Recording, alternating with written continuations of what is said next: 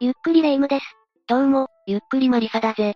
ねえマリサ、次の6日って空いてる ?06 でレ夢ムの日だから、一緒にお祝いでもしましょうよ。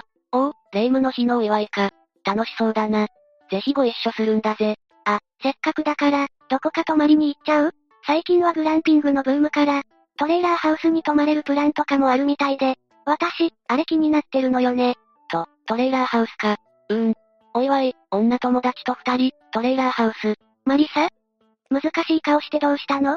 実は1999年のアメリカで、トレーラーハウスに集まってお祝いをしていた。少女二人が行方不明になるという事件が発生しているんだ。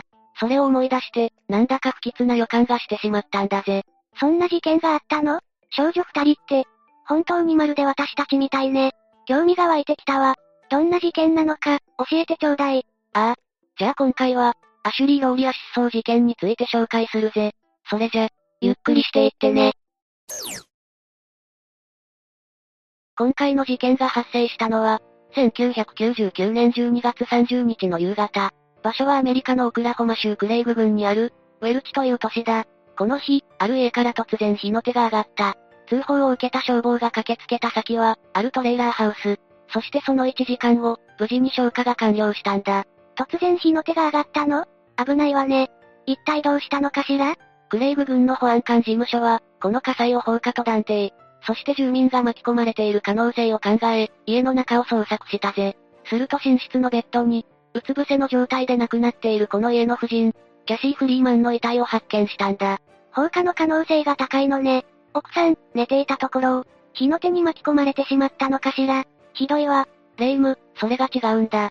実はキャシーの遺体を詳しく調べたところ、なんと後頭部に、銃で撃たれた跡が発見されたんだ。え、じゃあ放火だけじゃなく、この家で殺人が起こっていたってこと？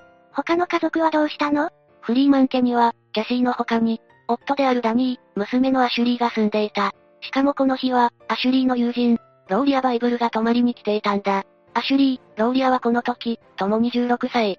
事件前日の12月29日、ローリアはフリーマン家に宿泊し、そのまま翌30日のアシュリーの誕生日を、祝って過ごしていたんだぜ。だがこの時、焼け跡から発見されたのは、キャシーの遺体のみだった。さらに火災の後、なんと夫ダニー、娘アシュリー、その友人ローリアの、誰とも連絡が取れなくなってしまったんだ。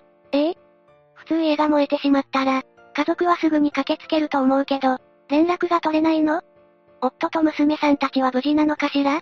この奇妙な状況を受けてオクラホマ州警察は、この放火殺人が、夫のダニーによるものだと推測したんだ。警察の見立てはこうだ。夫ダニーは、妻キャシーと何らかの原因で揉めてしまった。そして怒りに任せ、ダニーがキャシーを殺害。家に火をつけた。その後、娘とその友人を誘拐し、車で逃走した。とな。うーん。確かに、今の段階では父親のダニーが一番怪しいわね。そして火の手が上がってから12時間後、現場からこれ以上遺体は発見できないとして、警察の捜索は打ち切られたぜ。しかし、フリーマン系泊まりに行っていた。友人ローリアの両親は諦めなかった。事件翌日の12月31日、ローリアの両親は警察の捜索に疑問を持ち、自ら現場で娘を捜索することを決心する。親の愛ね。でもどうしてローリアの両親は、警察の捜索に疑問を持っていたの？実はフリーマン家の夫ダニーは、過去に何度か地元警察や保安官事務所と、トラブルを起こしていたんだ。そのことから、フリーマン家は警察から問題視されていた。そのためローリアの両親は、警察が火災後の捜索を適当に終わらせたんじゃないかと疑っていたんだ。そして実際、ローリアの両親が火災現場を捜索すると、なんと数分で、まずフリーマン家の愛犬の死骸が発見された。え、やっぱり、しっかり捜索してなかったのね。ああ。しかもその数分後には、警察が逃げたと推測していた。夫ダニーの遺体が、妻キャシーの遺体のすぐそばで発見されたんだ。これは、警察がきちんと捜査していれば、すぐに発見できる距離にあった。そしてダニーの遺体も、キャシー同様に、頭部を撃ち抜かれていたんだ。ダニーの遺体まで、これ、すべて警察に任せておいたら、とんでもないことになってたわよ。ローリアの両親は、このことをすぐに警察に通報。警察は新たに発見された遺体を回収し、それが間違いなくダニーの遺体であることを確認したぜ。しかもここで、逃走したと推測されていたダニーの車は、すべて自宅近くに止められていたことも判明したんだ。じゃあ、ダニーが逃走してないことなんてすぐにわかるじゃない。警察、本当に適当に捜査していたのね。その後、娘二人も焼け跡に埋まっている可能性が高いとし、地域住民約100人も参加して再度、遺体の捜索が行われたぜ。だが、焼け跡からはそれ以上の発見はできなかったんだ。キャシーとダニーは見つかったけど、娘さん二人は見つからなかったのね。本当に、どこへ行ってしまったのかしら。フリーマン家の、両親の謎の死、そして娘とその友人の失踪。これをもっと詳しく解説するためには、まずはフリーマン家の家族構成と、その内情について説明しないといけないんだぜ。え？フリーマン家の家族構成？あの家は、両親とアシュリーの3人家族じゃないの？いや、実はフリーマン家は、もともと4人家族だったんだ。ええまだ家族がいたの？なんか、事態がどんどん複雑になっていくわね。ここからはそれも含め、順を追って説明していくぜ。まず、父親のダニー・フリーマン。彼は怒りっぽく攻撃的な性格で、1985年には義父が自分の許可なく、自宅の芝生を買ったことで激怒。義父を殴って起訴されているぜ。また、自宅であるトレーラーハウスのそばでは、自分が使うための大麻を栽培していた。さらに事件の数年前からは、仕事中の怪我で失業してしまい、家族は母親であるキャシーの収入に頼っていたという状況だ。あらら、ダニー、結構過激な父親だったみたいね。母親のキャシー・フリーマンは看護師だ。周囲からの信頼も厚く、思いやりのある性格だった。だが、看護師としての給与もあまり多くなく、フリーマン家はずっと経済的に苦しい生活を強いられていたんだ。あ、それでトレーラーハウスなの？どうして普通の一軒家じゃないのかしらって思ってたのよね。実際フリーマン家のトレーラーハウスには水道がなく、暖房は今の薪ストーブを使っていた。だが、フリーマン一家はアウトドアや狩猟を趣味にもしていて、家の中には大量の銃があり、娘アシュリーも狩猟の手伝いを日常的にしていたそうだ。じゃあ、趣味の一環としての、トレーラーハウスだったのかもしれないわね。そして娘アシュリーはごく普通の少女で、性格は真面目だ。学校の成績は優秀。アメリカにはナショナルオナーソサエティ、全米優等生協会と呼ばれる組織があるんだが、彼女はそこの会員でもあったんだ。また失踪前は中古車を購入するため、一生懸命アルバイトをして約3500ドルも貯めていたぜ。そして失踪時には彼氏もいて、誕生日にはハート型のペンダントもプレゼントされていたんだ。頑張り屋さんだったのね。友人のローリアはどんな子だったの？ローリアも、優秀な学生として評価されていたな。学校ではチアリーディングをしていて、高校卒業後は美容師になる予定だったぜ。警察は一応、この少女二人が両親を殺害、火をつけて逃走したという線も疑ったんだが、彼女らの素行の良さから、すぐにこの説は現実的でないという結論に至ったんだ。なるほどね。そんな真面目な少女二人が、今回の事件に巻き込まれ、失踪してしまった。心配すぎるわ。そしてここからは、フリーマン家の4人目の家族の話をするぜ。その家族の名前は、シェーン・フリーマン、アシュリーの、二つ上の兄だ。お兄さんがいたの事件が起きた時、一切情報が出てこなかったけど、シェーンはアシュリーとは違い、町や学校で問題ばかりを起こすトラブルメーカーだった。不法侵入や盗み、迷惑行為など、周囲や家族を振り回しながら生活していたんだ。そんなチェーンだったが、ある日学校で、体に血が出るほどのひどい打撲があることを発見されるんだ。父ダニーの気性が荒いと知っていた学校側は、それをダニーの虐待行為として通報。母キャシーも、ダニーから子供たちへの、虐待があった事実を認めたため、ダニーはこの件でも起訴されている。ちなみにダニーはチェーンだけでなく、アシュリーにも暴力を働いていたと言われているぜ。ダニー、父親としては最低の人物だったのね。シェーンの問題行動も、そんな虐待があったからなんじゃないかしら。そしてこのシェーンの存在が後に、地元警察や保安官事務所と、父ダニーの不仲を決定的にしてしまうんだ。1999年1月、シェーンはいつものように問題行動を起こしていた。この時は祖母のトラックを無断で乗り回し、パトカーの赤色灯を取り付けて高速道路を走り回って、驚いた車を危険運転で無理やり停車させては遊んでいたんだ。これまたすごい問題行動ね。通報を受けた保安官事務所はすぐにシェーンの元へ急行。追跡を開始すると、シェーンはトラックを捨て、人気のない森の中へ逃げた。そこに保安官のビビッド・ヘイズという人物が追いつき、シェーンに関連しろと、銃を向けたんだ。そしてこの時ヘイズによると、シェーンは体の後ろ側から銃を取り出そうとしたらしい。え？まさか、ああ。ヘイズはシェーンが銃を取り出すと思い、その場で射殺してしまったんだ。なんてこと。警察からこの経緯を説明された父ダニーは、シェーンの死に強い疑問を抱いたぜ。なんとシェーンの遺体は、背後から銃で撃たれていたんだ。これは背後から急に襲いかかるか、相手が逃げようとしたところを撃たないとできない重装だ。しかも、その現場にいたのは、撃ったヘイズとその同僚のみで、他に目撃者はいなかった。これらのことから、日頃から目の上の単コブだったシェーンを、人目につかない場所でわざと殺害したんじゃないのか？と、ダニーは強く感じたんだ。警察、怖いわね。いくら問題行動が多かったからって、ひどいわ。結局、検察がこの事件について、対応に問題はなかったと判断し、ヘイズが罪に問われることはなかった。それに到底納得できなかったダニーは、ヘイズが所属する保安官事務所を相手に、裁判を起こすことを決意するぜ。ダニー、自分も虐待していたのに、こういうところではヒートアップするのね。シェーンが生きているうちに、その愛情をもっとかけてあげればよかったのに。そしてなんと、フリーマン家で火災が起きた日の11日後には、ダニーはこの裁判を起こす予定だった。つまり、ダニーがヘイズたちに対して、アクションを起こそうというところで、ダニーとキャシーは殺害、アシュリーとローリアが失踪してしまったわけだな。そのことから、当然住民の間では、ダニーに訴訟を起こさせないために、警察が今回の放火殺人失踪事件を起こしたのではという噂が流れ出したんだ。うわぁ、そりゃそうよ。タイミングが良すぎてびっくりするもの。また、警察関連ではもう一つ、きな臭い事件も起こったぜ。2001年10月、フリーマン家の事件が、テレビに取り上げられた際、看護師のディアナ・ドーシーという女性が出演したんだ。この女性は、自身の娘がアシュリーと友人関係にあり、兄シェーンが死亡した時も、フリーマン家を支援していた一人だった。ディアナは番組の中で、警察の捜査の不手際や、そのずさんさについて訴えたぜ。すると番組収録直後、彼女は勤務していた病院で、突然射殺されてしまったんだ。え、射殺？一体何が起こったのよ？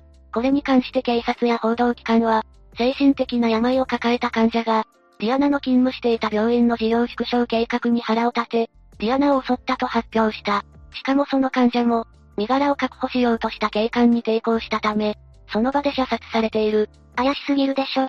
大体、病院に腹を立ててるのにどうして看護師を狙うの？本当にな。ちなみに、ディアナと加害者の患者の間には、面識もなかったらしい。しかもその後、ディアナが出演した番組はなぜか公開が中止され、ディアナの必死の訴えは、誰にも届くことがなかったんだ。ひどすぎるわ。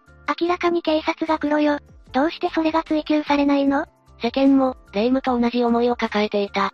そして、オクラホマ州捜査局や、保安官事務所に対する批判は、どんどん高まっていったんだ。これに対してオクラホマ州捜査局は、ダニーの遺体を発見できなかったことは事実だが、それにより捜査に支障をきたしてはいないと発表した。また、シェーンを射殺したヘイズとその場に居合わせた同僚は、嘘発見器と呼ばれているポリグラフ検査を受けた。だが、結果は問題なし。彼らに怪しい点はないという結果に終わっているな。ただ、この年の終わりに、なぜかヘイズは、逃げるように保安官事務所を退職しているぜ。警察がもっときちんと捜査してくれれば、いえ、そもそもシェーンを射殺したりしなければ、と思ってしまうわね。ヘイズ退職後、内部が少しでもまともになってくれるといいんだけど。いや、実はその後も、地元新聞社が警察に対して、事件に関する資料を請求したところ、それを全て無視されるということまで起こっている。当時、オクラホマ州では事件などの資料は、一般公開するように義務付けられていたにもかかわらず、だ。しかも保安官事務所は、今回の事件に関係した資料は、全て行方不明になってしまった、とまで語ったんだぜ。ええ？大切な資料が行方不明って、どこをどうしたらそうなるの？もう、ずさんって一言じゃ表せないわね。ここまでで、捜査当局や保安官事務所が、激ヤバってことは分かったけど、やっぱり真犯人は分からずじまいなの？いや、神はフリーマン家、そして同時に失踪したローリアを見捨てていなかったぜ。ヘイズの退職後、事態は急展開を迎えるんだ。そうなの一体どうなったの ?2018 年1月、クレイグ軍の保安官事務所に、新たにヒース・ウィンフリーという人物が赴任した。そしてこのヒースが事務所内の古い棚を開けたところ、中から大量のメモや書類が発見されたんだ。さらに、なんとこれらは、フリーマン家の事件に関する、多くの重要な情報が書き込まれたものだったんだ。え？え何それ？なんでそんなところに隠されていたの？さあな。そこら辺はもう闇の中だが、何にせよこれで、フリーマン家の事件は再び動き出した。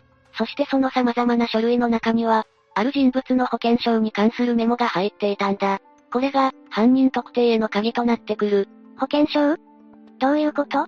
そこには、この事件にとって重要な証拠である、一枚の保険証が、ある私立探偵の元にある、と書かれていた。この探偵は事件当時、ローリアの両親が雇った人物なんだ。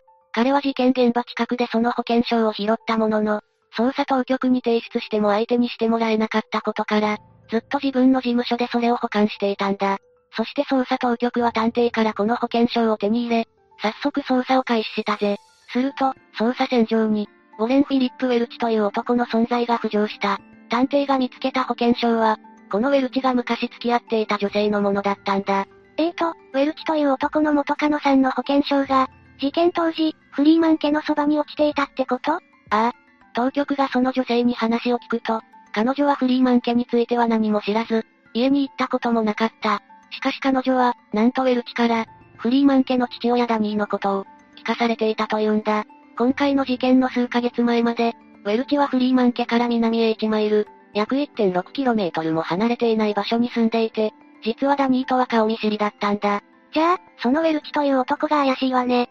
ごくり、当局は、このウェルチについて徹底的に再捜査を開始。すると、ウェルチの周囲にいた二人の男の名前も浮上した。その二人とは、ビビット・ペニントン、そして、ロニー・ディーン・ブシックだ。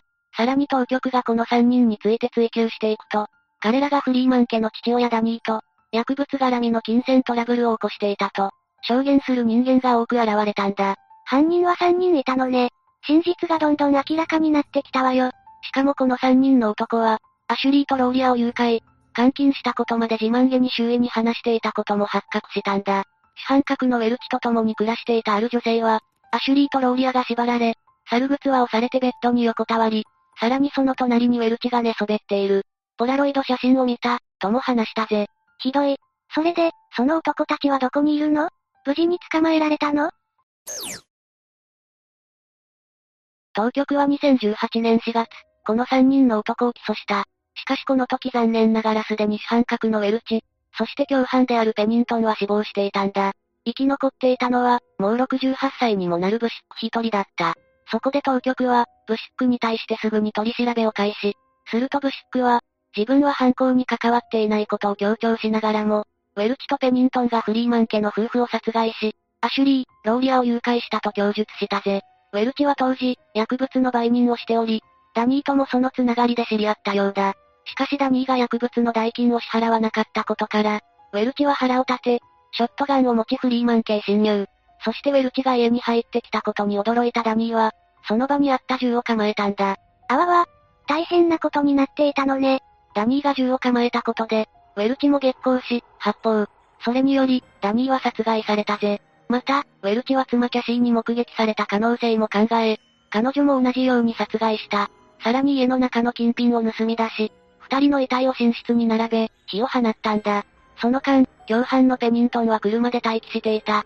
とブシックは語ったぜ。キャシーは、寝ている間に殺されてしまったのね。それで、肝心のアシュリーとローリアは？アシュリーとローリアはこの時、銃の音に驚いて家から逃げ出していた。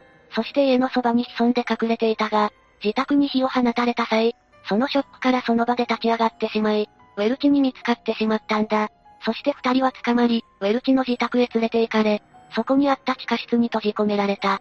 これがブシックの供述した、事件当夜の出来事だぜ。たった16歳の二人がこんなことに巻き込まれて、本当に怖かったでしょうね。ただブシックは、自分が知っているのはこれが全て、その後の二人がどうなったかは知らない、と結んだ。しかし当局がブシックをポリグラフ検査にかけたところ、彼が事件当夜、現場にいなかったという証言は、嘘だという反応が出たんだ。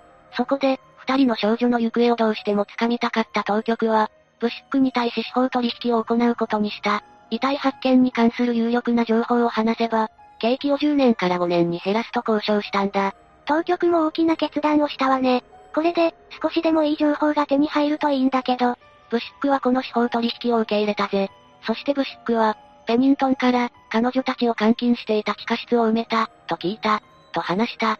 しかしこの地下室の場所については、記憶が薄れており、詳しい場所は覚えていないと供述したそうだ。何よそれ、全然手がかりになってないわよ。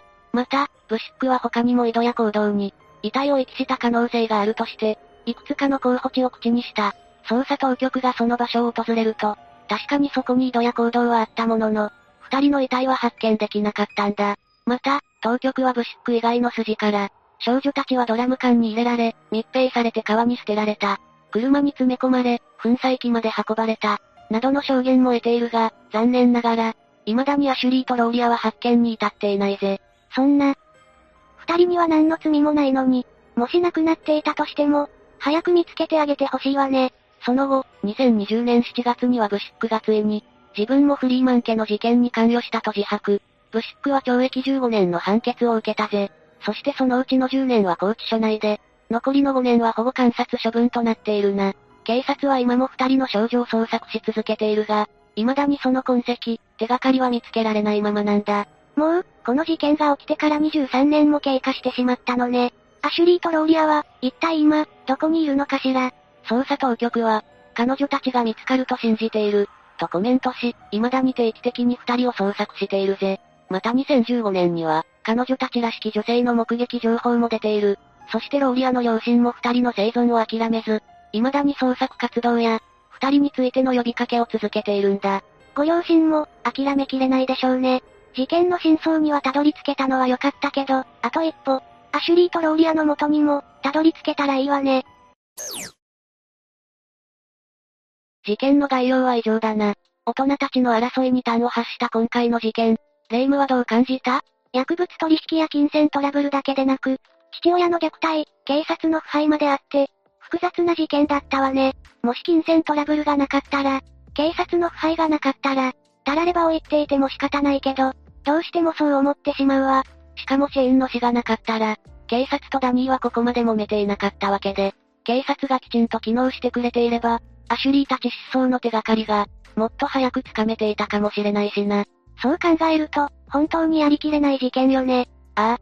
彼女たちが今どんな姿であれ、一日でも早く発見されることを、マリサは祈っているんだぜ。今回の話はどうだった？友達の誕生日に、家に遊びに行っただけでこんなことになるなんて、彼女たちは楽しく過ごしたかっただけなのにと思うと、胸が苦しかったわ。そうだな。いつどこで事件が起こるか、いつどこで誰から悪意を向けられるかは、誰にもわからない。自分の身近な人物に後ろぐらいところがあれば、なおさらだ。すべてを未然に防ぎ切ることは難しいけど、なるべく真っ当に生きていたいわね、マリサ。ああ。